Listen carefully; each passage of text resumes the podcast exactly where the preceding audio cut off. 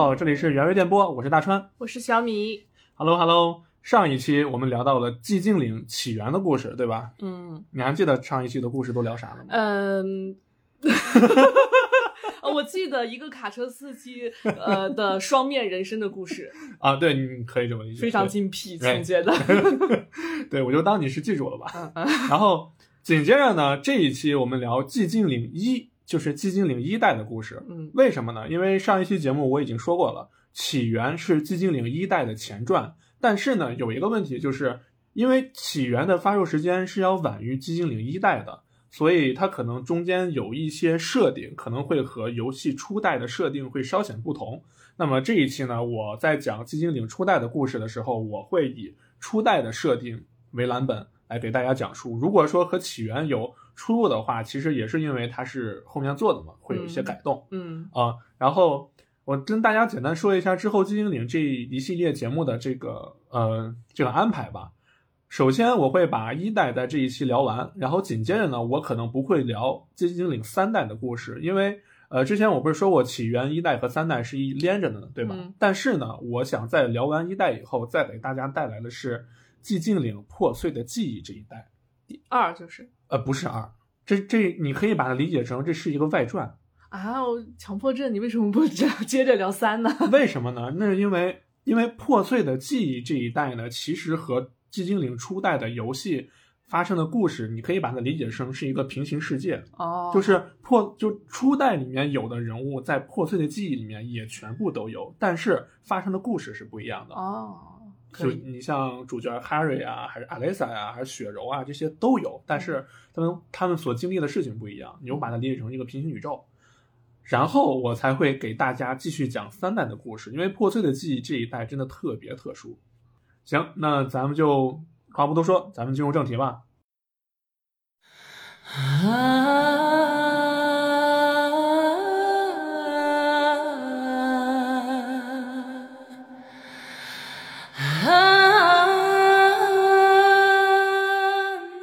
首先，我跟大家简单说一下，就是初代游戏发售的一些背景故事。寂静岭之父外山归一郎，外山归一郎，对他就是披着外衫？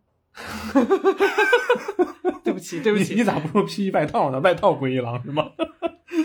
然后这外山归一郎呢，他还是另外的一个游戏的开发者，也就是死魂曲。哎哎呦，哎呦喂，哎呦喂，那那那这那这部应该很掉散吧？还好。其实我觉得寂静岭寂静岭初代的故事，相比于死魂曲来说，外山归一郎已经收着很多了。哦，谢谢他。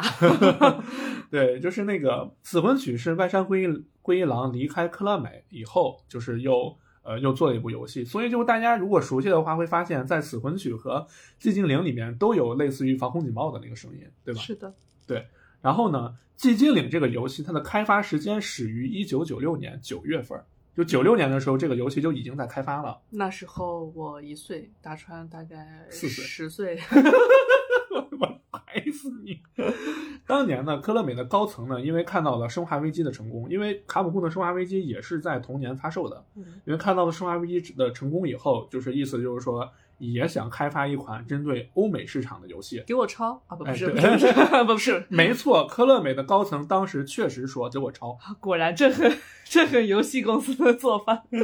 对，但是呢，按照就是呃这个寂静岭系列的历代的作曲家山冈晃，嗯他的说法就是 Team Silent，就是寂静岭开发团队的名字叫 Team Silent。Team Silent 的成员呢，其实都是科乐美公司里面的一群开发其他项目失败的 loser 组成的。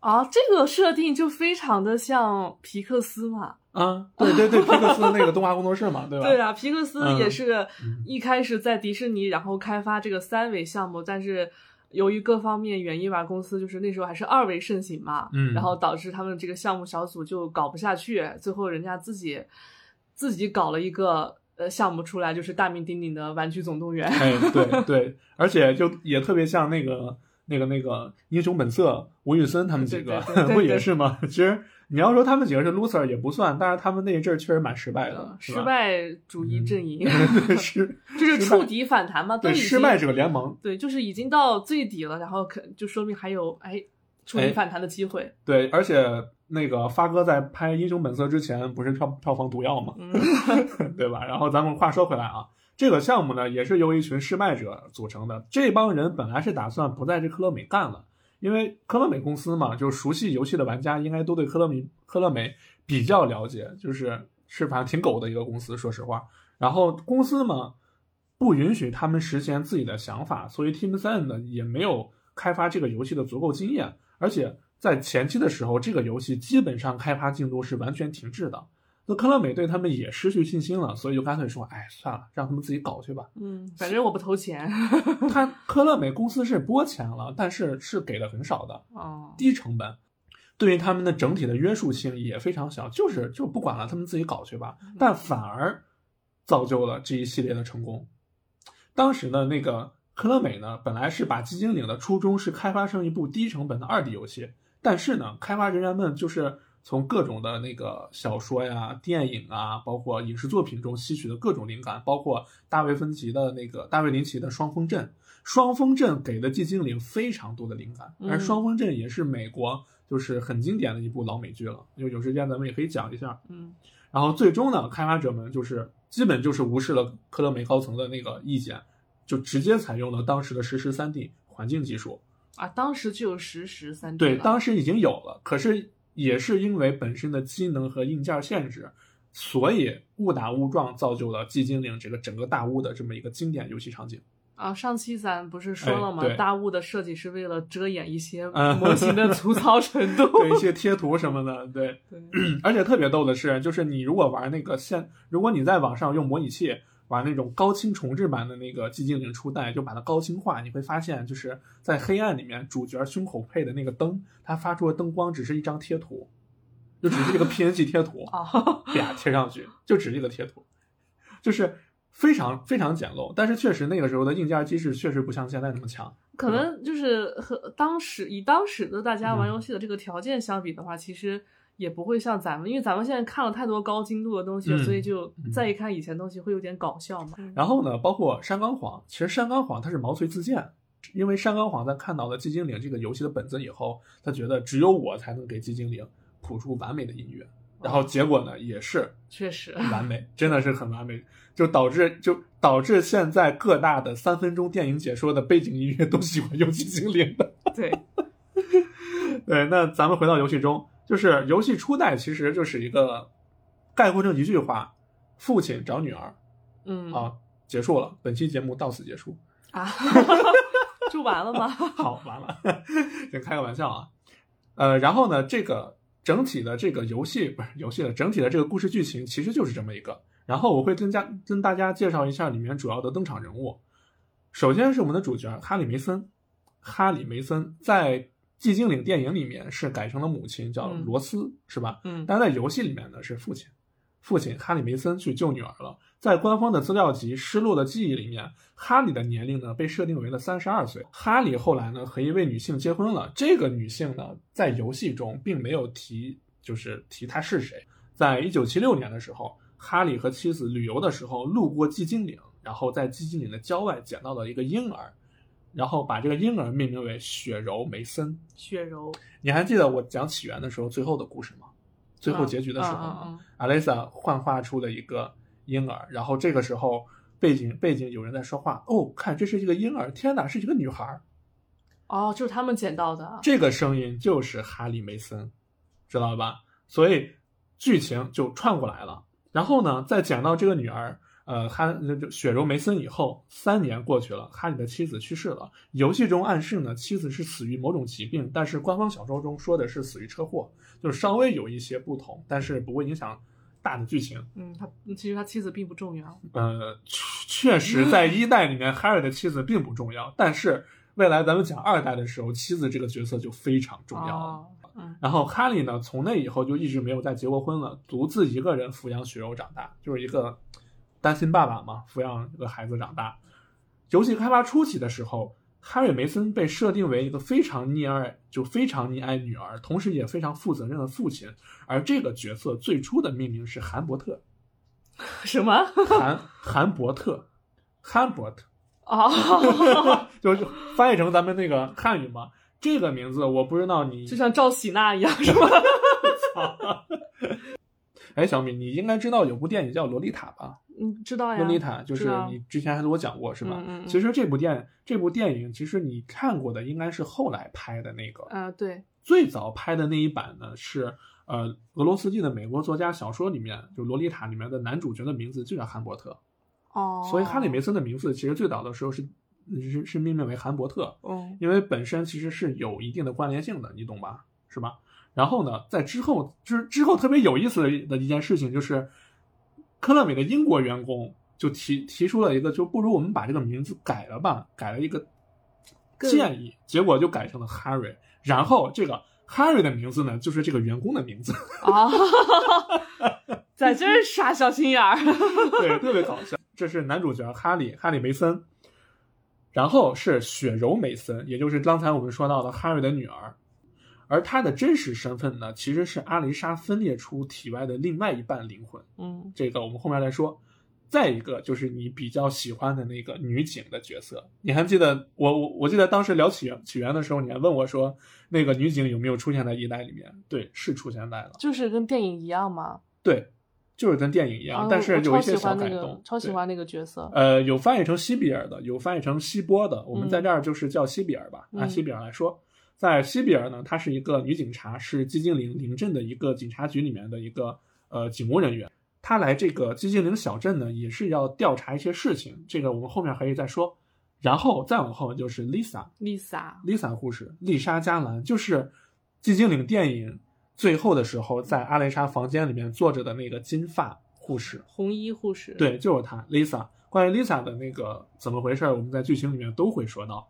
然后呢，就是我们系列大反派达利亚·吉雷斯比。达利亚，上上一座达利亚的出场，就出场时间已经很多了，但是这一部达利亚的出场时间会更多。嗯所以我们，你觉得我们需要付的片酬吗？我觉得还不付了吧。啊，呃，具体达利亚这个角色是怎么回事呢？上一季的起源我已经跟大家聊过了，大家感兴趣可以去听。嗯，再一个角色就是迈克尔·考夫曼，考夫曼，考夫曼医生。上一期起源我们同样也聊过。然后呢，就是我们整个寂静岭的灵魂人物阿蕾萨。哎，这个迈克尔·考夫曼，考夫曼这个名字是不是用了那个德国的那个变态医生？哦，是吗？这个我还真没查到。就是嗯，就是咱们看那个《美恐》里面那个第二季啊，第二季那个是吧？院里面那个德国医生啊，那个医生不是很有名的？二战的时候，然后一个拿人体做实验的一，个他医生吗他，他是一个，他是但但他本身是个美国人，我记得。不是是德国人，考夫曼，你这个啊，名字特别的对对对熟。对对，是不知道，就是是感兴趣的朋友可以去查一下，看他是不是起源于这个原型是不是这个考夫曼对对。感觉应该感觉应该像是他。嗯嗯。然后呢，就是阿雷莎·吉雷斯比了，大家也都很熟悉的，这个我就不多说了。紧接着呢，我们开始游戏剧情开始，我会以一个讲故事的一个方式来跟大家讲述寂静岭初代的故事。嗯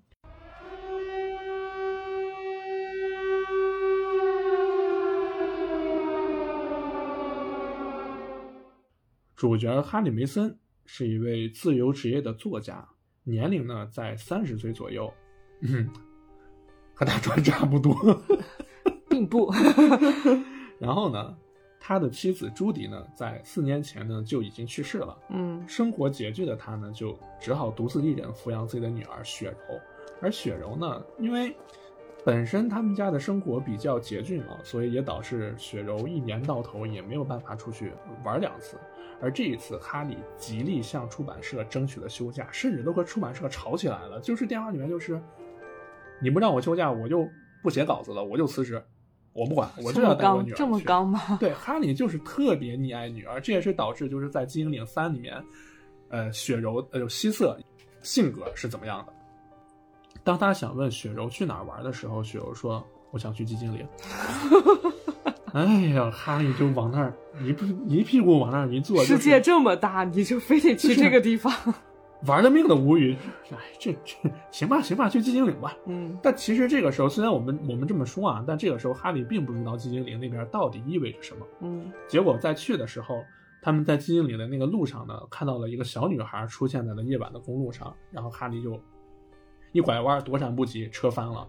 等他再次醒过来的时候，哎，在他去这个寂静岭的时候呢，在路上，他同样见到了一位去寂静岭的女警，就西比尔。嗯，西比尔就是当时是正骑着摩托车从他那个旁边开过去，但是当时他也没有在意，这个没在意。跟电影很像对，。在对开头其实跟电影还是很像的，嗯所以就是说，《寂静岭一》的电影就是还是比较还原游戏的。当哈利再次醒过来的时候，他能看到的就只有大雾了。啊，对，这个时候哈利就进入到了咱们熟悉的表世界里面。什么时候进去的也不知道，就是突然而然就进去了。对你忘了上一季的时候，那个特拉维斯晕了进去了，晕了进去了。晕了进去了。好，对，当哈利再次醒来的时候呢，就是大雾了，就是里世界，而身边呢空无一人，女儿没了。嗯就跟电影开头是罗斯醒来的时候基本上是一样的。然后哈利就赶紧下车去找雪柔去了。这个时候游戏正式开始，那我们呢也可以操纵哈利进行这个各种探索了。在通往寂静岭的隧道呢已经坍塌了，哈利往前没走几步就看到了雪柔的背影出现在了他的面前，然后哈利就赶紧去喊雪柔嘛，就跑了过去。在哈利追了过去的时候，结果发现他怎么都追不上。然后在看到雪柔拐进了一个小巷以后，小巷子上面写着“内有恶犬内有恶犬，”，感觉特别周星驰是吗？嗯，小心 行事。对，在里面呢还有一具奇怪的尸体。结果他在下那个台阶的时候，这一段和电影基本上是一样的。下台阶的时候，突然天色暗了下来，四周一刹那间变得一片漆黑。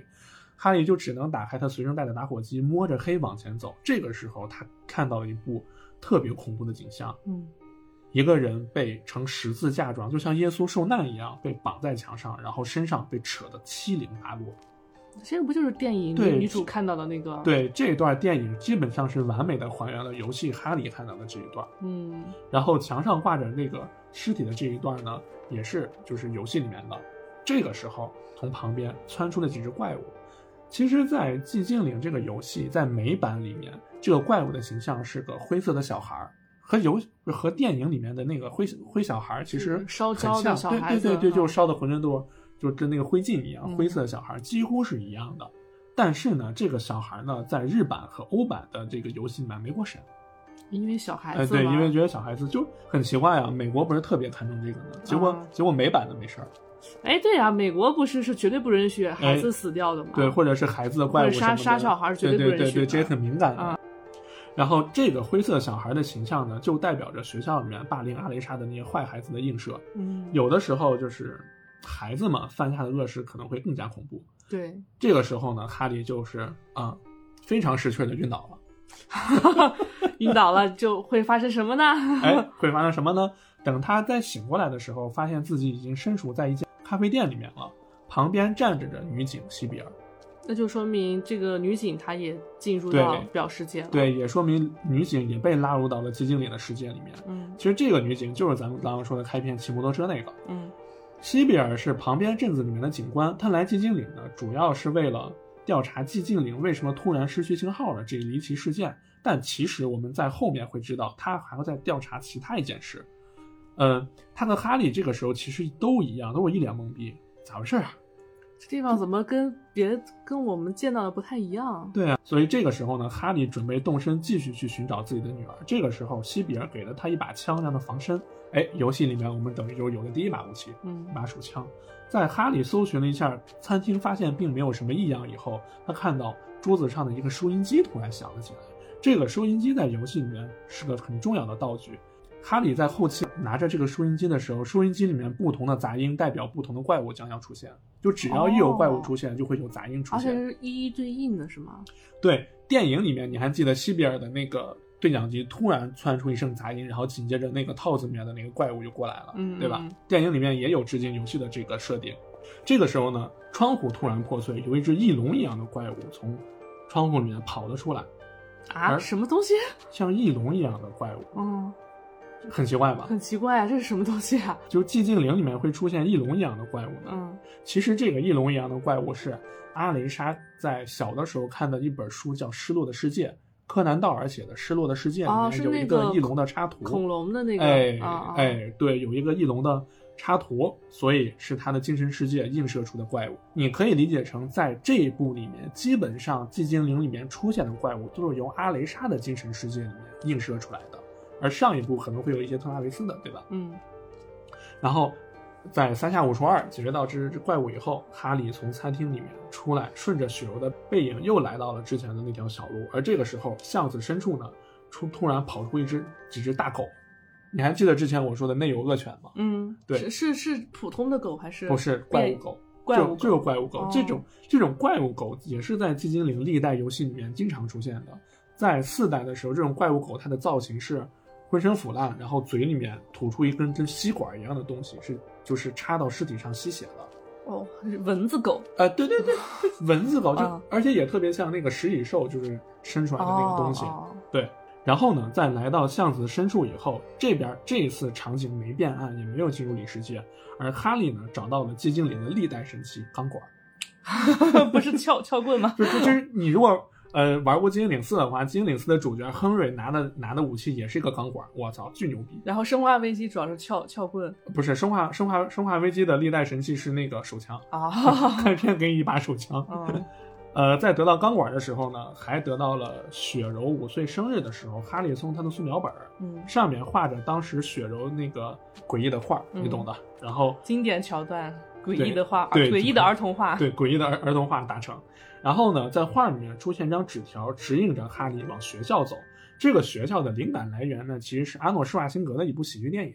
就是制作组在做这一块的时候，是阿诺施瓦辛格的一部喜剧电影，叫，就是电影里面是讲的是阿诺本身是一个特工嘛，然后跑到一家幼儿园里面当卧底，然后跟那些小孩们发生了一些特别逗的一些事情。哦。这个你们八零后可能比较清楚，我是没有看过。这个梗咱们能不能不用了？然后这个幼儿园它整体的造型，还有它的这个构造，就是基本就是游戏里面就一比一的还原了，然后进行了一些加工，变成了学校。这一点也很像星爷的那个《逃学威龙》，是吧？嗯就是他那个剧情。卡里在路上为了去学校的时候，他需要横穿整个镇子，因为很多条路都已经被破坏了，只有穿过一座居民楼里面才能到达学校。居民楼大门的钥匙呢，就在门口的狗舍里面。啊，刚逃过一劫，又要深入虎穴，然后狗穴，啊狗深入狗穴。他在得到这个大门钥匙的时候，他还要再得到一个后门钥匙，因为他要从这个居民楼穿过去，也就是说有两扇门。这很像我们玩密室的时候那个单线任务哎，开启对。其实你可以理解成，现在很多恐怖密室的那些所谓的单线任务，基本上就都是从游戏里面抄啊过，来的。是是，找钥匙呀、对，寂静岭啊、生化危机啊、对对对死魂曲啊，嗯对吧？要找到这个后门钥匙呢，就需要去三个不同的地方。在旁边的收音机上面写着一则新闻：比尔第五次剥皮，是我知道那个比尔吗？沉默的羔羊里面的是那个公牛牛比尔，对，就是他。啊这是一个小彩蛋，嗯是吧？而且这三把钥匙呢的代号分别是狮子、樵夫和稻草哎人，分别对应了童话《绿野仙踪》哦哦，我知道，里面的狮子、铁皮人和稻草人。嗯其实铁皮人拿着斧子也是樵夫嘛，对吧？在经过居民楼以后，里世界又一次来临了。哈利在学校里面又一次碰到了小灰孩，但是同时呢，在学校里面还有另一种怪物。这个怪物在整个寂静岭初代游戏里面是唯一一个对主角并不具有任何攻击性的怪物。嗯它是一团幻影，就是一团小孩子的幻影，它没有任何的攻击性。这些小孩的幻影呢，其实就是代表了在学校里面被那些同学霸凌孩子们的怨念。哦，对，它就只是一个怨念，甚至这些被霸凌的孩子怨念弱到只能形成一一撮幻影，都都都没办法害人的。那哎蛮可怜的，死了都怨气都挥散不掉。对，而且本身性格问题，所以导致哪怕死了以后，都只能是一团怨气。嗯对吧？然后这个时候呢，在学校的储物间里面有一阵蠕动的声音，我们探索过去的话，会发现，其实里面是关着一只猫。在化学实验室旁边的教室，我们又能拿到一个金色文章。嗯在一个一楼的接待处，我们还能看到一个教师名单。这个教师名单上写着几个教师的名字，这个名字来源于一支乐队的名字。这个具体乐队大家可以呃可以去搜一下啊，这个细节我就先不说了。感觉他们埋了好多彩蛋在这他们真的就是就是那个借鉴了好多的，就是各种彩蛋在里面。嗯，然后上面呢有一个谜题，当你把谜题解开以后呢，你会来到一个钟楼面前。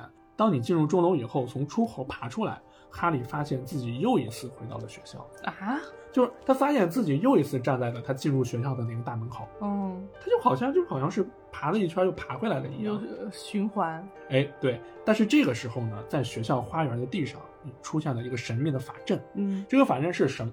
它是它有点类似于那个光明会的那个三角的那个图案，然后上面是有一个类似于荷鲁斯之眼的眼睛，是有是它是这么一个描述。在起源的时候，我们曾经说过一个三角形盒子是吧？但其实，在初代的时候，跟起源多多少少会有点出入。就是这个符号设计的对，这个不太一样，对对对，这个符号设计的会有一些出入。嗯那这个时候呢，我们看到的地上有一个符号，对吧？在之后呢，这个符号就是我们穿梭表里世界的时候，基本就是这个符号带我们穿梭的。而且这个表里世界进入它不是那么有规律的进入的，就是你可能走着走着你就进入了，或者你开一个门你就进入了，知道吧？那是进入前都会看到那个符号吗？对，基本上都会看到。这个符号。那我玩游戏的时候，如果老远看到那个符号，我可不可以不不走过去？你想啥呢？你以为是开放世界吗？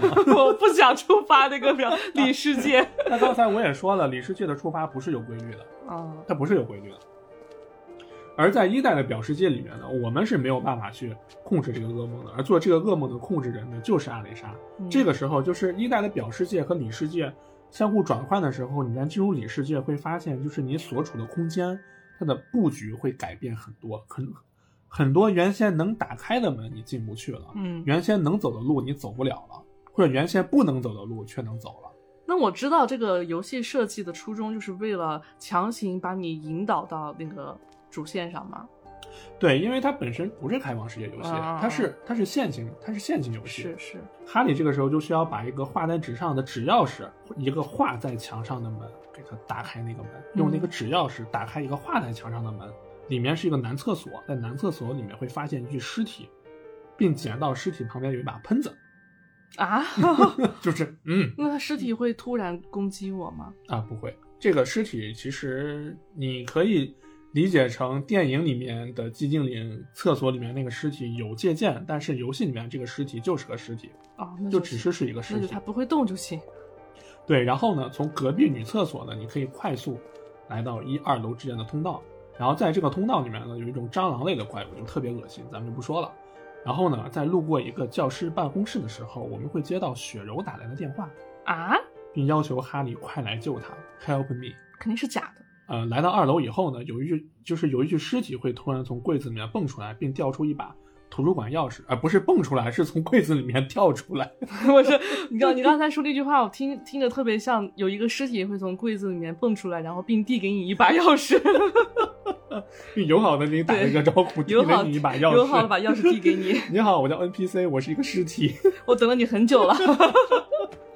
那这个其实特别像，就是《生化危机》在里昂在警察局里面的时候，也有相似的恶趣味，就是你打开一个柜子里面，然后里面一具尸体从里面掉出来了，然后还掉到你身上，你还要再把它推开。嗯但其实那个尸体是死的，那不是丧尸，那就是制作组故意过来吓你一跳的。对，jump scare。哎，对，其实就是 jump scare。然后来到图书馆以后，他会再去来到天台，这里还有一把钥匙。而这个时候呢，哈利通过就是在某处地方看到了一场可怕的仪式。嗯其实你又类似于是一个幻觉，好像是某个人就是那个让他看到的一样。一个被精神病衣服包裹的人被活活烧死，又是烧死。对，又是烧死。嗯而在这儿呢，我们会嗯遇到一只大蜥蜴 BOSS，这个 BOSS 好像长得挺难看的。打死他以后，学校噩梦就算结束了，也就是说学校这一趴算暂时结束这一。章节对这一关，就是嗯你可以理解成这一关。进入下一关。对，然后在一片黑暗之中，哈利看到了一个小女孩，这个小女孩一瞬间就消失了，而这个小女孩就是阿阿丽莎。那阿丽莎和雪柔有什么区别吗？阿丽莎穿还是穿那套校服吗？对，还是穿那条校服。哦，哎，后面我就仅仅说哈利就是那个阿丽莎和雪柔的关系。嗯等哈利再次醒来的时候，哈利旁边的那个锅炉室有一把写着 K 高登这个名字的钥匙。他出了锅炉室以后，哈利会听到响亮的钟声，并被指引着一路去往教堂区域，而下一关的区域就是去教堂了。就哈利会从这个叫这个 K 高登这个人的家里面穿过去，而高登这个人呢，是整个寂静岭系列的一个隐藏人物。其实第一部没有什么太多的细节啊，咱们就不说他了。在穿过高登的家以后，哈利就来到了巴尔干教堂。巴尔干教堂。对，就是那个呃寂静岭呃里面的那个教堂。嗯，教堂里面呢有一个人在等着哈利，这个人就是达利亚，看见他可是不太 就看见他就就就没好事儿，对，没好事儿。然后这个时候呢，达利亚给了哈利一个三角体盒子，告诉他这个东西对你很有帮助，老有用了。我我不信老有用了。但是哈利信了，哈利不认识他，不是哈利不认识他，啊啊，他以为他是那个帮助他呢。嗯哦不，还有一把吊桥的钥匙，并告诉哈利说，你的下一步是要去医院里面。这个三角体盒子嘛，咱们上周也聊，不是上期节目也聊过了，嗯，就不说这个盒子了。就是事实要告诉我们，陌生人给的东西不要随便拿。来到医院以后，我们又一次见到了考夫曼同志，考夫曼，就询问那个考夫曼说：“哎，你你你你见过我闺女没啊？”然后考夫曼说：“没见过，滚。日常暴躁医生。”暴躁医生可好？关键是他特别骚的，他说：“哎，你女儿没准已经死了，别找了。这嘴真真碎。啊这个人就不是个好人。嗯然后哈利呢，紧接着就继续探索。从这点来看，哈利的这个脾气应该比特拉维斯要好。嗯 然后在主治医师办公室的地上呢，有很多的不明的红色液体。哈利觉得这东西可能有用，就用瓶子给它装起来了。经过了一系列的探索和操作以后，哈利接通了医院的电源，并发现电梯里面突然多出了四楼按钮。它四楼本身这个电梯是只有三层楼的，嗯所以这个四楼呢，我们一般都称之为不存在的楼不存在的层楼层。嗯，，对，到了四楼以后，他又一次看到了阿雷莎的幻想，场景再次切换到了里世界。这个时候，你最喜欢的怪物形象出现了。啊，护士小姐姐。我操！你这么兴奋干嘛？对，这个时候的护士怪物呢就出现了。可是这个时候的护士怪物的造型并不是我们最熟悉的那个，就身材巨好，就脸上蒙着纱布的那个。哦，所以所以呃，一开始是设计是什么样的？一开始一代的护士设计呢，你可以把它理解成就是一代里面的护士怪物其实是人，这些护士都是人，他们是被一种蠕虫怪物给寄生了，嗯变成了护士傀儡。嗯在游戏里面，这种怪物叫傀儡护士，它的形象呢是佝偻着身躯，然后就像驼背一样，背上驮着一个跟虫卵一样的东西。啊，那那不是我喜欢的护士。对，它不是这个造型，而最经典的护士造型呢，那得到我们讲《寂静岭二》的时候了。哦，对，得到那个时候了。在这一系列的解谜以后呢，哈利来到了医院的地下通道，并在里面来到了曾经藏匿阿雷莎的病房。也就是说，病床上有着阿雷莎的照片。七年前，曾因一场大火烧毁了很多房屋，就是我们之前说的那一场大火。嗯而被烧伤的阿丽莎呢，考夫曼他们发现藏到了这个地下的地底。嗯考夫曼利用另一具尸体来掩盖了阿丽莎没有死的事实，对外宣称是阿丽莎已经被火烧死了。但是呢，考夫曼考夫曼把阿丽莎藏在了楼下做研究，哦，他是为了研究用啊。也不全是。嗯，听我后面说。哦，然后地下二层呢有一盘录像带，里面就是记录了阿丽莎被火烧以后的状况，反正总之就特别惨。嗯，而这个时候呢，哈利遇到了 Lisa，红衣小姐姐。对，就是我们之前说的红衣金发的 Lisa 护士。嗯 Lisa 很害怕的抱住了哈利，而 Lisa 的造型呢，应该是参考了《驱魔人三》电影里面的一个护士的造型，同样是戴着护士帽、红色外套、金发。嗯而从而就是在和丽莎的一番沟通以后，我们知道丽莎似乎一直都生活在里世界，而不是像哈利他们和西比尔那样是被拉进来的。他在里世界呀。对，那他好惨啊！她直接在最恐怖的那一层里面。哎，对，就是后面我们也会说为什么丽莎一直在里世界。嗯而这个时候呢，哈利一阵头疼，醒来以后发现自己身处在了表世界的医院。这个时候，达利亚又出现了，并嗯指引哈利去小镇上的另外的一个教堂寻找线索，而且告诉哈利，你在地上随处可见的这个三角形符号是撒麦尔，是撒麦尔印章，就是恶魔撒麦尔的印章，是用来召唤恶魔的。一旦这个仪式完成，那么整个黑暗就会降临寂静岭小镇。懂的都懂，这这这这就屁话。就是骗他，反向输出。，对，这就是反向输出。然后完事儿以后呢，达利亚给了哈利一把通往镇上一间名为绿狮子古董店的钥匙。这个绿狮子呢，在炼金术中是一种材料，嗯，其实也是有参考炼金术中的一些东西。为什么达利亚总是要引诱别人去帮他做事，他自己是不敢吗？到后面的时候，呃，哈利会看到一个幻象，嗯然后达利亚会告诉我们为什么他要利用哈利去怎么怎么样。哦哦嗯哦，，这些谜团我们都放在了后面。其实前面我跟大家讲述的只是故事，而故事的谜题和谜团都在最终会被揭晓。好的，而这一间古董店的地下呢，也是进行某种神秘仪式的场所。在进入地下之前，西比尔再次出现了。他看到雪柔了，他也看到了，但是他没追上。然后哈利就告诉，就是那个西比尔达利亚，就刚刚刚对他说的什么什么恶魔降临啊、什么萨梅尔印章啊，嗯这些事情。但是西比尔表示，那老娘们儿是嗑药嗑疯了吧？人间清醒西比尔。但这个时候，你知道为什么西比尔会这么说吗？这就要揭示出西比尔来寂静岭的另外的一个原因，他要查寂静岭的一种新型毒品。哦，还记得在起源，我曾经说过，特拉维斯在那个汽车旅馆里面发现了一堆白色粉末，但是特拉维斯当时为了找自己的事情就没去管。嗯，这个白色粉末就是西比尔说的一种新型毒品。所以这是寂静岭邪教用来控制人的一种新型手法嘛？对，是上一期起源我也讲过嘛，嗯就是说利用毒品来控制嘛，嗯是吧？其实也是最简单、直接、有效的。是是对。而这种毒品的命名是 PTV，后面我们都会以 PTV 来称呼这种毒品。然后正是考夫曼用寂静岭附近特有的一种白色植物，名为克劳迪亚，叫白色克劳迪亚嗯制作的这种毒品。这种毒品呢，也是在那场大火之后才出现的。所以考夫曼当时就是借助照顾阿雷莎为借口，把阿雷莎转到了地下，地下，然后借口来制毒，嗯，一边就是一边那个，就是照看阿雷莎的本体，然后一边来制毒，然后再通过邪教组织来贩卖毒品。好，这完整的产业链还是对，上期我就已经说过，人考夫曼人人家人人家的诉求很简单，我就是要钱，啊老子就是要赚钱，什么医生只是我的爱好副业生，只是副 业，我的主业是大毒枭。对，什么就是什么邪神降临，什么什么邪神力量，都跟老子一毛钱关系都没有，啊老子就是要赚钱。人间清醒。对，人间清醒考夫曼。然后西比尔呢，本来是要和哈利一起进入地下呢，请他帮忙嘛。但是哈利呢，制止了西比尔，就是哈利已经不想再有其他的人也牵连进去了。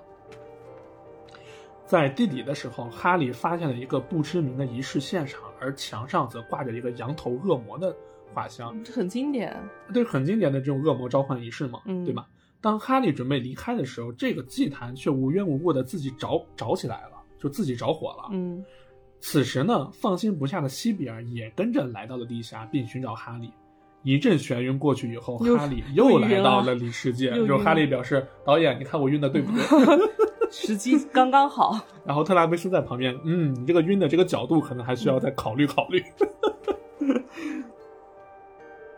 在进入里世界呢，哈利又一次遇到了 Lisa。嗯此时，哈利已经完全分不清楚到底是现实还还是梦境了。嗯因为虽然说我讲了这么多，但是我们在玩游戏的时候，其实我们玩家已经不止好多次呢在穿梭在表里世界了。就正常人都会有一种恍惚感。对，吧而且这个里世界是无，就是没有规律的触发，就哎很容易让人恍惚。而且表世界是白天，里世界是黑天，你很容易会觉得好像一天过去了。，对对对，哎，对，这种时间的观念也都混淆了。而丽莎呢，表示她知道达利亚的一些事情。寂静岭的小镇疯狂地信奉着某一种邪教，其实你可以理解，寂静岭的团队也参考了很多克系的一些元素，就比如说嗯因斯茅斯小镇，对对对，对吧有这种感觉。对因斯茅斯小镇。但是呢，那个时候至少在国内，就是克苏鲁的这个概念还没有流传到国内呢。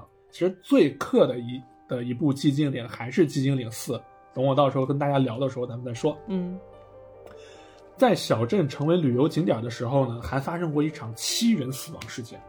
啊，小七人死亡，我不关心这个，我只关心小镇为什么是旅游景点。因为当时他们是为了，就是因为本身寂静岭小镇就托伦卡就托鲁卡湖附近的景色还是很不错的，啊，所以他们就是把寂静岭小镇开发成了一个旅游景点。然后同时呢，考夫曼也向来寂静岭的小镇的游客们兜售这种 PTV 新型毒品，哦，也就从而也就导致了西比尔来追查寂静岭。哎，哦这条线又连上了，连对吧上？连上是吧？嗯而说到这个时候呢，哈利又晕了，又又又又又晕了。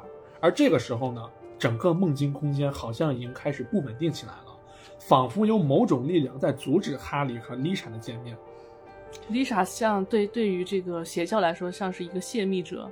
嗯而哈利在走出古董店的时候，此时古董店的外面已经完完全全的都进入了里世界，各种路、各种道路全部都发生了变化。哈里在来到商场的时候，商场的屏幕忽然亮了起来，嗯，里面正在播放着雪柔求救的场面，并且在遭受折磨。哎呀，老父亲心在滴老血。老父亲心疼坏了，妈呀，嗯我的我的小棉袄怎么会这个样子？我小平时我长这么长这么大都没骂过他一句，对啊，我都没有骂过他一们居然敢折磨他！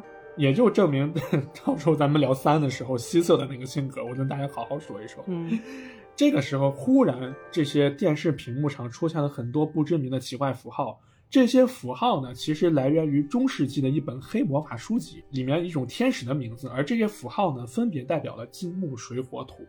哎，你发现没有？五五行的这个概念不是只有咱们中国才有的。啊，可是你这个金灵不是日本人开发的吗？做的设计是的吗？是日本人开发的，但是他是参考了很很多欧美文献。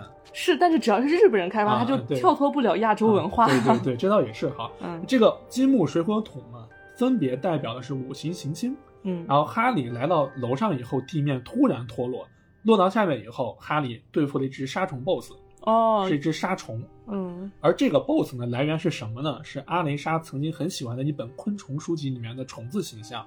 但是你你有没有发现，本来寂静岭呃里世界里面映射出来的怪物，应该是人内心深处害怕的，或者是黑暗面对呀、出为什现的怪物。么？可是为什么出现了阿雷莎喜欢的东西也变成了怪物了呢？对呀、其实是因为这个梦境，这个噩梦，就是在游戏里面，里世界的统称为是叫噩梦。嗯这个噩梦呢，已经开始不稳定了，不但把阿雷莎害怕的这个实体化的东西实体化，而且把阿雷莎喜欢的东西也具象化了。嗯整个梦境开始变得不稳定。打败 BOSS 以后呢，哈利再一次来到了医院。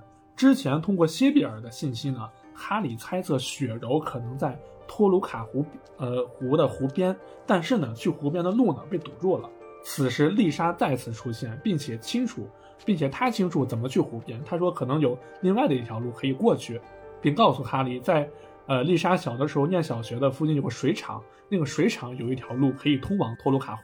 但是丽莎这个时候很害怕，她想让哈利留下来陪她。嗯但是呢，哈利本来就是想让丽莎和他一起走嘛，但是丽莎好像因为某种原因，她不能离开这个地方，啊，就是像被困住那种。哎，被某种力量困在了这里。于是呢，哈利就只好自己去了。呃，不过呢，很多条路呢在路上也被堵起来了，因为里世界总是会出现一些本来能走的路会坍塌掉，而且此时有一种力量似乎也在阻止哈利。然后很无奈的哈利呢，来到天台以后又又遇到了另外的一个飞蛾 BOSS，这个 BOSS 同样也是阿雷莎喜欢的昆虫书里面的一只飞蛾。嗯在战胜以后呢，哈利再次回到了表世界，来到那个水厂供水设施的下水道，从下水道一路来到了托鲁卡湖。此时，我们在踏入托罗卡湖的一刻，游戏中出现了分支路线。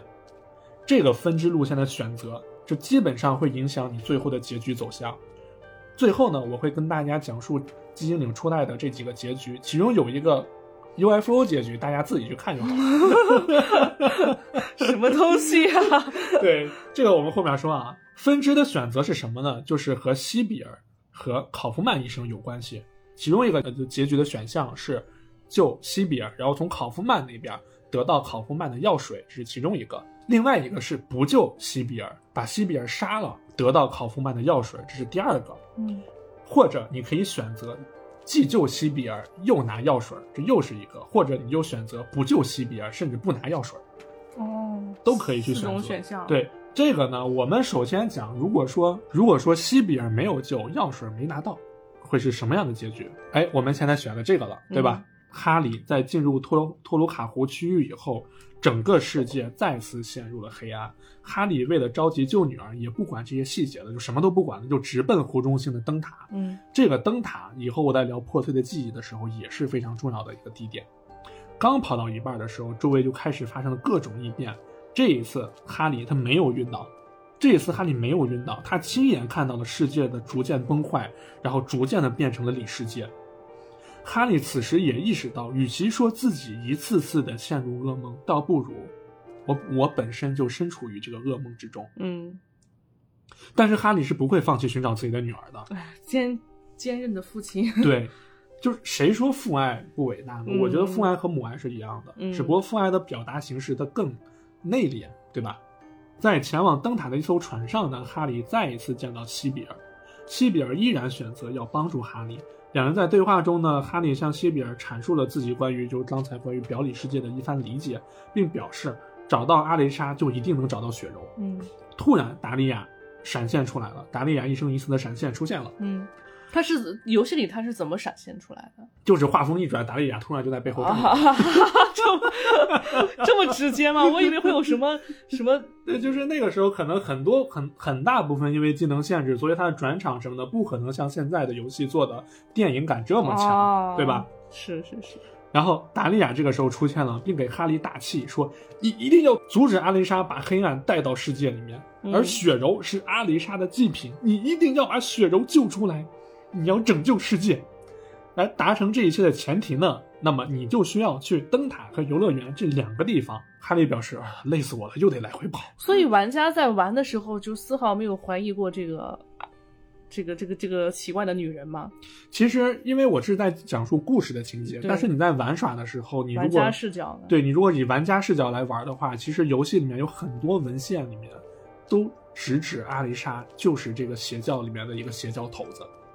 不是这个女人，对，不不，对，达利亚达利亚对，嗯达利亚，对，而阿丽莎呢，就是我们之前也聊过了嘛，嗯是那个达利亚的女儿。嗯但是呢，游戏本身剧情里面哈利是并不知道的，这个嗯就这个只能就是说游戏里面的角色视角了。嗯哈利来到灯塔以后，他看到地上的那个三角形的那个法阵，看到了吧？嗯对吧？然后阿雷莎的幻影呢再次一闪而逝，而塔顶地上的符号表示倒数第二个法阵已经完成了。那么这个时候呢，哈利就只能赶只能赶紧去游乐园最后的一个法阵地点。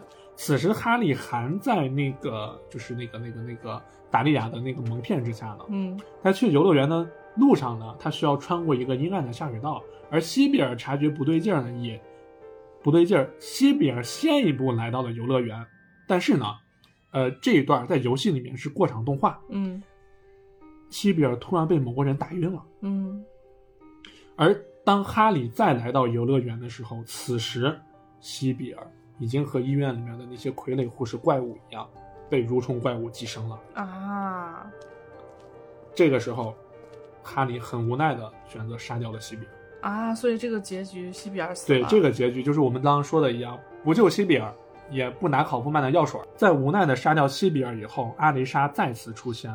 哈利此时在恳求阿雷阿雷莎说：“求求你了，放了我的女儿。”但是呢，被阿雷莎一巴掌扇飞了。战斗力爆表。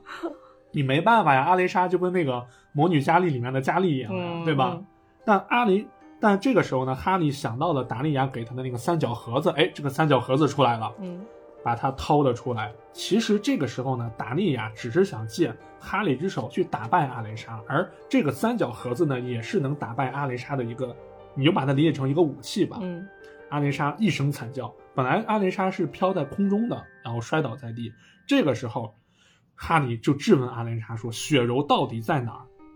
但是达利亚再一次闪现而出，啊，达利莎又那达利亚又凭空出现了啊，然后并对阿雷莎进行了一番冷嘲热讽。好家伙，这不是典型的借刀杀人吗？，对，就是借刀杀人。嗯这个时候，哈里从他们两个的对话中才知道，原来达利亚就是阿雷莎的母亲，而达利亚之前给哈利说的那些所谓的什么萨麦尔印章什么的，那根本就不存在，那嗯，全全全是骗他的。就是利用他对，只是为了利用哈利。而那个三角符号的真名叫什么呢？叫梅塔特隆印记。哦，哎，在这一点的设定和那个呃起源里面的设定就会稍有是稍有出入了。对，对，大家就是呃，就是只听这一座的故事就好了。嗯细节就是因为没办法，因为毕竟起源是后来出的，那些设定肯定会可能会相应的去去进行一些改动，对吧？本来呢是阿雷莎创造出来用来自我毁灭的印记，为什么要自我毁灭？因为达利亚他召唤这个仪式，他要召唤邪神降临，就是得到邪神的力量，从而毁灭世界。嗯，但是阿雷莎其实他的意图是什么呢？是创造这个梅塔特隆印记，毁灭自己，毁灭整个寂静岭，把阿雷莎他们不是把达利亚他们和邪教全部回去，来保证邪神不再降临到现实。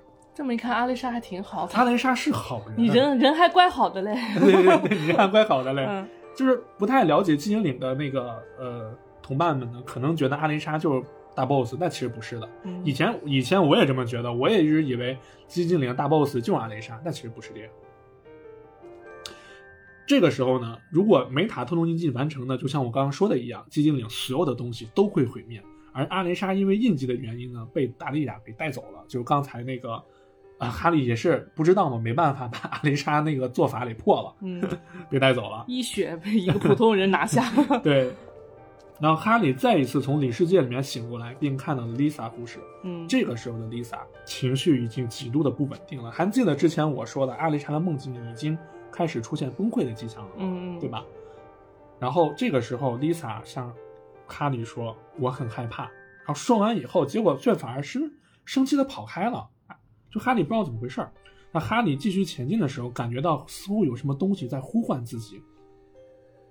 当他来到某一处电梯的时候，在游戏里面，它是一个整个它是打了一个大远景，然后哈利站在那个电梯门口，而哈利此时内心隐约的感觉到，只要登上这个电梯，他就能找到这一切事情的答案。也就是这个时候呢，就是游戏的，呃，基本上就是最终章了。嗯嗯，对就是在那个选择下的这个结局的，对，最终章嗯。但其实我们在后面，我可以跟大家讲述，就是你不同的选择、不同的结局，其实只会影响一某一些细节的变化，但大的这个还是结局是一样的。结局不一样，但大的这个过程呢、哦还是差不多的、嗯啊。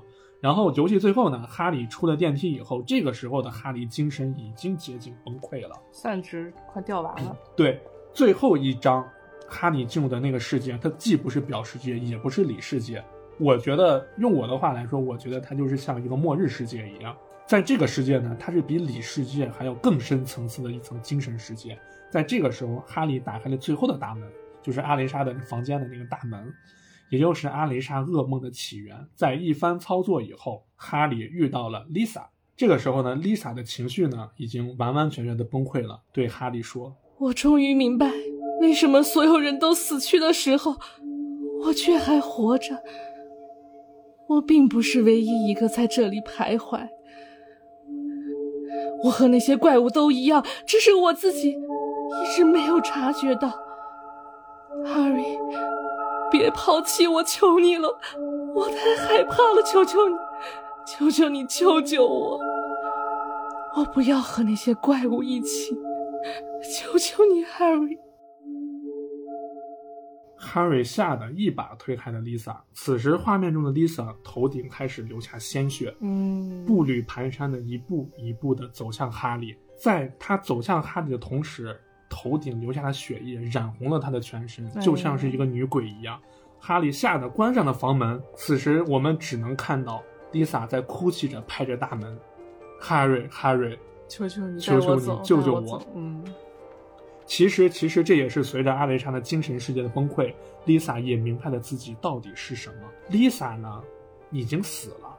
Lisa 她不是人，她已经死了，就好像我们呃我们中式恐怖说的一样，就是好多人死了以后，并不知道自己变成鬼了。对，所以需要这个头七回魂嘛。，对对，然后在这个里面里面呢，就是阿雷莎的精精神世界崩溃的时候，然后导致那个 Lisa 也在逐渐魂飞魄散。Lisa 也终于明白自己其实只是一个亡魂而已。嗯而为什么 Lisa 会说我跟其他的那个为什么我和其他的东西不一样呢？是因为 Lisa 其实一直都在照看和看顾着阿丽莎的本体，也就是阿丽莎被烧焦的那个本体。所以阿蕾莎给了 Lisa 最后的一次温柔。但是呢，我们在后面呢，卡里从房间里面再出来的时候，我们已经看不到 Lisa 了。嗯在地上有一篇 Lisa 的笔记，里面记载了 Lisa 照顾阿雷莎的过程，而最早的噩梦就是从 Lisa 开始侵蚀了整个小镇。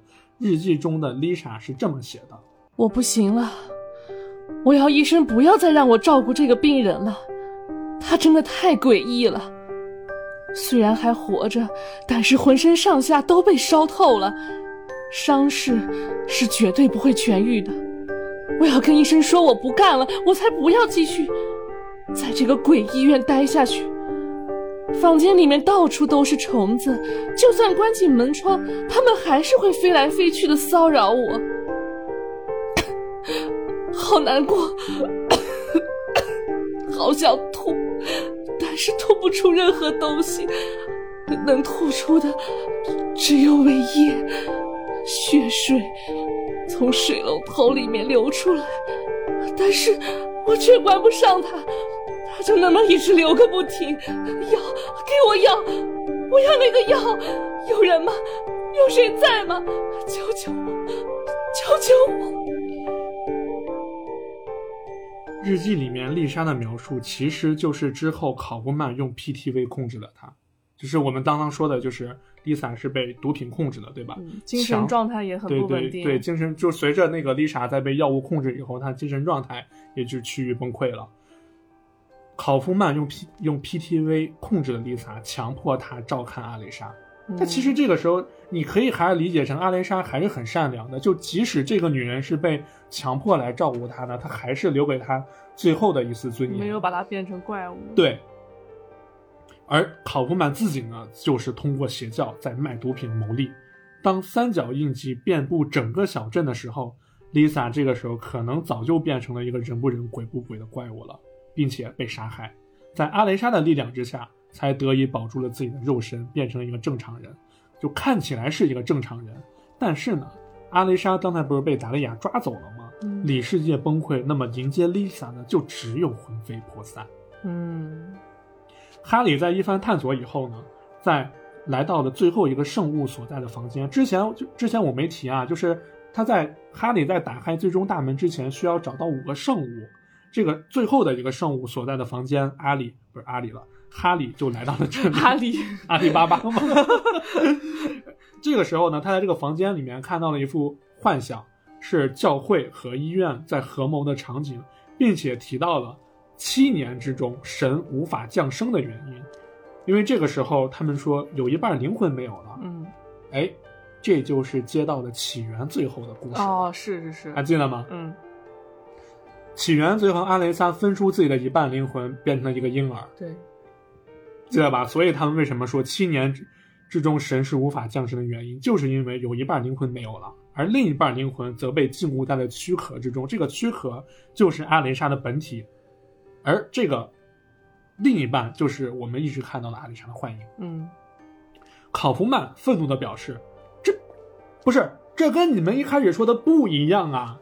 阴谋，鸭毛，你们都是阴谋。嗯而达利亚在安慰，这个时候安慰考夫曼说：“没关系，只要我们有帮手，我们还可以得到力量，并且我会遵守约定。”这也就是揭示了雪柔为什么会来到寂静岭，其实是达利亚在利用阿雷莎的力量引导雪柔引导雪柔来到寂静岭。嗯对，因为雪柔就是寂静，就是阿雷莎的另一半灵魂。嗯，嗯，完成这个仪式还缺一个东西，就是对，就是我们需要一个完整的灵魂才可以召唤邪神降世。嗯哈里在看到这个幻象以后，是达利亚和阿雷莎。达利亚本身是想培养自己的女儿作为邪教吸引人的大祭司，而阿雷莎的身份呢，也是邪教的圣女。嗯，但是阿雷莎她只想和母亲在一起，我只想和妈妈在一块儿。哎呀，好可怜呀，嗯，可是这个时候达利亚这个大聪明发现了这个问题，好像母爱好像很伟大的样子呢。嗯，我可以利用母爱，然后去捆绑阿蕾莎。对，而母亲子宫诞生孩子的力量又非常伟大。嗯于是达利亚这个大聪明就想到了一点，就是利用阿雷莎作为母体诞生邪神，并举行了那一场大火仪式。那阿雷莎就像一个容器一样，这点我要吐槽一下啊，就达利亚的这个理解真的是企业级理解，对对真的是对对，邪教的理解吧，就他对母爱的理解是完全不一样的。对对，仪式虽然成功了，但是也引发了一场大火灾。阿雷莎就用自己的力量创造出了寂静岭。嗯哎，这就是寂静岭的形成和咱们起源中讲到的故事就连上了。嗯最终，哈利来到了仪式的现场，看到了一幅景象：一个不成人形的肉体坐在轮椅上，旁边跪着一个小女孩，而这个肉体就是阿蕾莎的本体，而那个小女孩呢，就是阿蕾莎的灵魂和血肉结合以后的样子。从呃哈利带着雪柔踏入寂静岭的那一刻起，雪柔就已经不存在了。嗯活生生的一个小女孩就已经不存在了，她就已经回到了阿蕾莎的身体里。哈利一直追逐的都只是一道幻影罢了。这个对一个父亲来说好崩溃啊！好是绝望灾难级的打击。对，太绝望了。对，虽然不是他亲生孩子，但是哈利就是把她当成自己的亲生女儿去养的。嗯，此时一道光芒闪过，邪神降临了。而这个时候，达利亚就是就特别讽刺啊，然后他喊着邪神降临，然后邪神降临以后，第一件事先把达利亚电死了。啊，怎么呢？就是可能邪神刚降临需要先杀一个人，那个祭祭天吧。啊，可能邪神还眼睛还没睁睁开，没看清楚是谁。对，然后那个正好达利亚离得近嘛。啊对对对，最终 BOSS 战进入以后，击败了 BOSS 阿雷莎，或者说这个时候应该是雪柔，她的声音出现了：“爸爸再见。”嗯随后声音消失，哈利痛苦地跪在地上，呼唤着雪柔的名字。游戏里面我们看到整个画面慢慢的变黑，而此时画面一转，哈利歪着头坐在自己的车里面，血水从头顶顺着脸颊流下，眼睛一动不动。哈利已经死了。这个结局就是，就是这个，如果你没有救下西比尔，同时没有拿到考夫曼的药水，那么这个就是结局。嗯我们可以猜测一下，是不是这一切都只是哈利濒死的濒死的时候的一切幻想，就跟僵尸里面的乔小豪一样，对啊，就跟吧僵？尸一样，对吧？哎，那么结局一达成，嗯在游戏里面是 bad 的结局，不好的结局。对，就最坏的一个结局。而下一个结局呢，我们就要聊到，如果我们把西比尔救了，选项 B。对选项 B，我们救了西比尔，而我们开始使用那个吉良吉影的替身能力败者时辰，我们把时间倒回去，西比尔存活，但是我们没有找到考夫曼的药水，嗯，会怎么样呢？会？怎么样呢？哎，除了就是前面的细节和过程是比较一致的，嗯。除了会增加最后的时候哈瑞和西比尔和达利亚对峙，那么就最后那个哈利和达利亚对峙的时候，西比尔是在现场的，嗯而前头呢，那几乎就是和刚才咱们的那个结尾是一样的，就是邪神降临，达利亚被杀，呃，哈利打败了那个邪神 BOSS，然后那个阿雷莎或者是雪柔给哈利说爸爸再见，其实都一样的，只不过是最后增加了西比尔在场。播放的那个演员表之后的后续剧情，西比尔对西比尔从地上爬了起来，艰难地走到哈利面前，并对他说：“哈瑞，快走，这个小镇已经要崩溃了，快跑！”但是哈利因为打击太大了，基本上就是西比尔说的话，他完全没有反应，就像一个死人一样。嗯这个时候天上开始往下掉火雨，西比尔狠狠的给了哈利两个大嘴巴子 醒醒啊你并表示：“你不跑，老娘还想跑呢你！！清醒一点！你清醒一点！”妈已经走了十年了，雪中刚走了十分钟，你清醒一点。这个时候，各种火雨开始从上方落下，两个人开始向远处逃跑。嗯最后没有告诉说两个人有没有逃得出去，你就是自己想吧。这是第二个结局。第三个结局是什么？选项 C。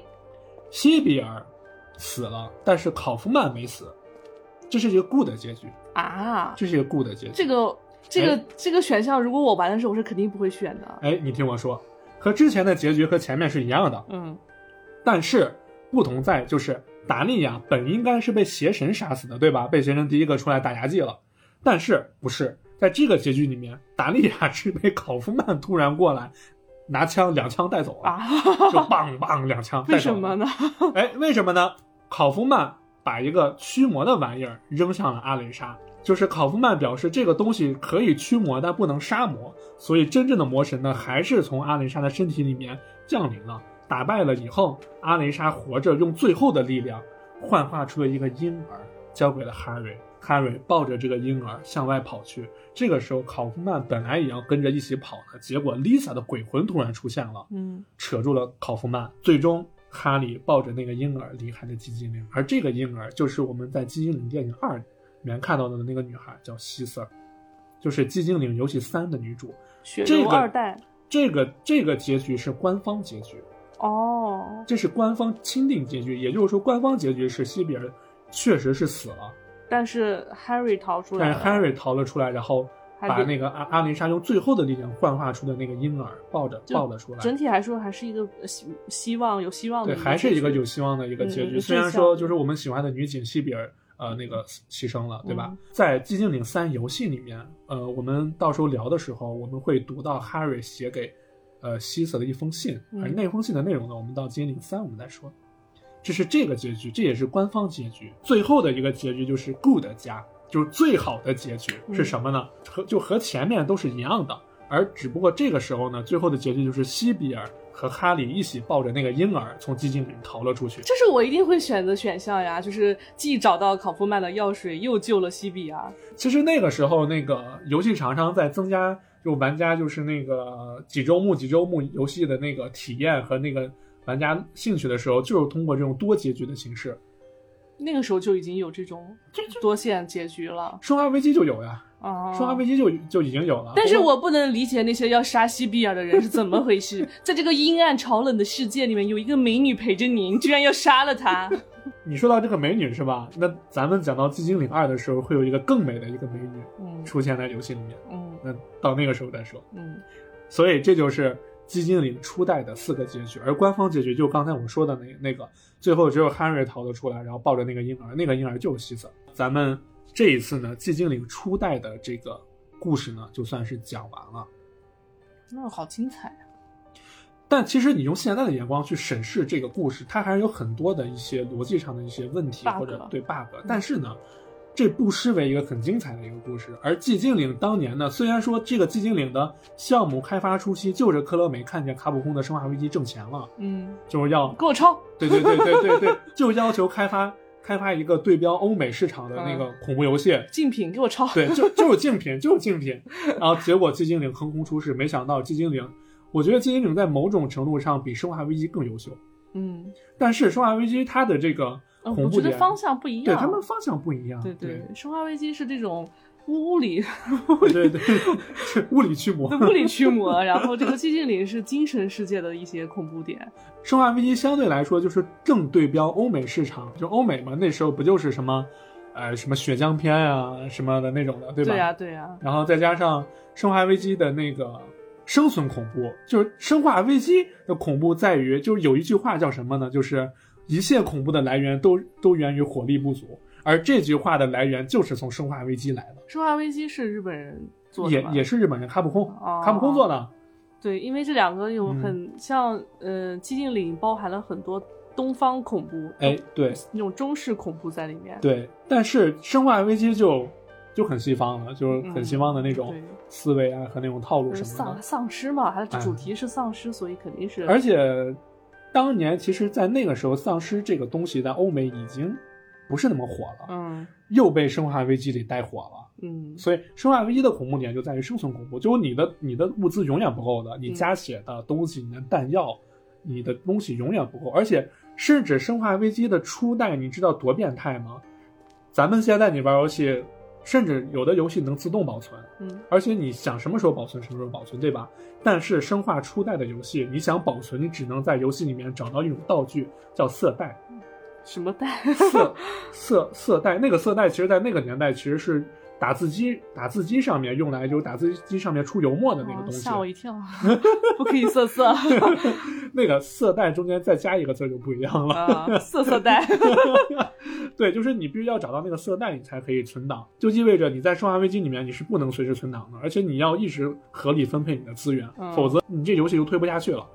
那说这个寂静岭，我觉得，呃，可能是一代比起源的故事要早，是吧？但嗯嗯嗯其实从剧情上来看，我觉得起源的剧情更更出乎意料一些，因为有一个大反转在后面嘛。然后相对比的话，可能是现在咱们看的类似的电影比较多了吧，所以像。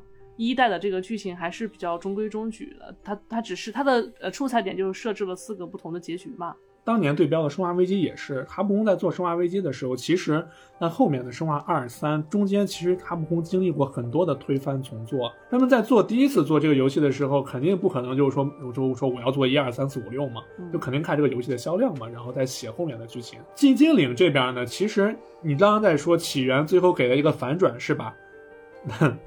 你你在听听到我聊《寂静岭二》的时候，你就会发现有很多的相似点。那他他那他的这个剧情策划是不是越来越精彩？越到后面，起源的游戏发售时间是晚于《寂静岭二》，嗯，是啊，早于《寂静岭三》，晚于《寂静岭二》。他们游戏策划是同一个人吗？不是起源的那个呃那个那个那个那个游戏工作室是国外的一个小工作室，是外包出去的，哦是，外包的，你可以这么理解。那写的还不错，我觉得。为什么呢？因为在起源那期我就说了，他们本身其实并没有信心把这个 IP 做好，就是他们找了一个取巧的一个办法。与其我们再继续往下续写剧情，倒不如根据已有的剧情来挖它里面有没有什么可以挖的点，嗯，来做一个前传。嗯，其实这相对来说是一个比较取巧的，因为你首先有了这个，呃，前就是那个前前两部剧情打底了嘛，嗯是吧？然后起源里面其实很多桥段跟都致敬了二，等等等等咱们聊二的时候我再说。呃，那行，那今天咱们这一期就到这儿。嗯，可以，比较期待之后的剧情还会怎么发展。对，别着急，下一期呢，我会给大家带来外传《寂静岭破碎的记忆》，同样很精彩。看看寂静岭是怎么一步一步沦为世界十大 恐怖游戏，玩家最不想去的小 小镇。那可能那那我估计都得数一数二。嗯，民风民风淳朴的亚南镇，对对我至今都没有从亚南里面出来。行，那咱们就到这儿，好，拜拜拜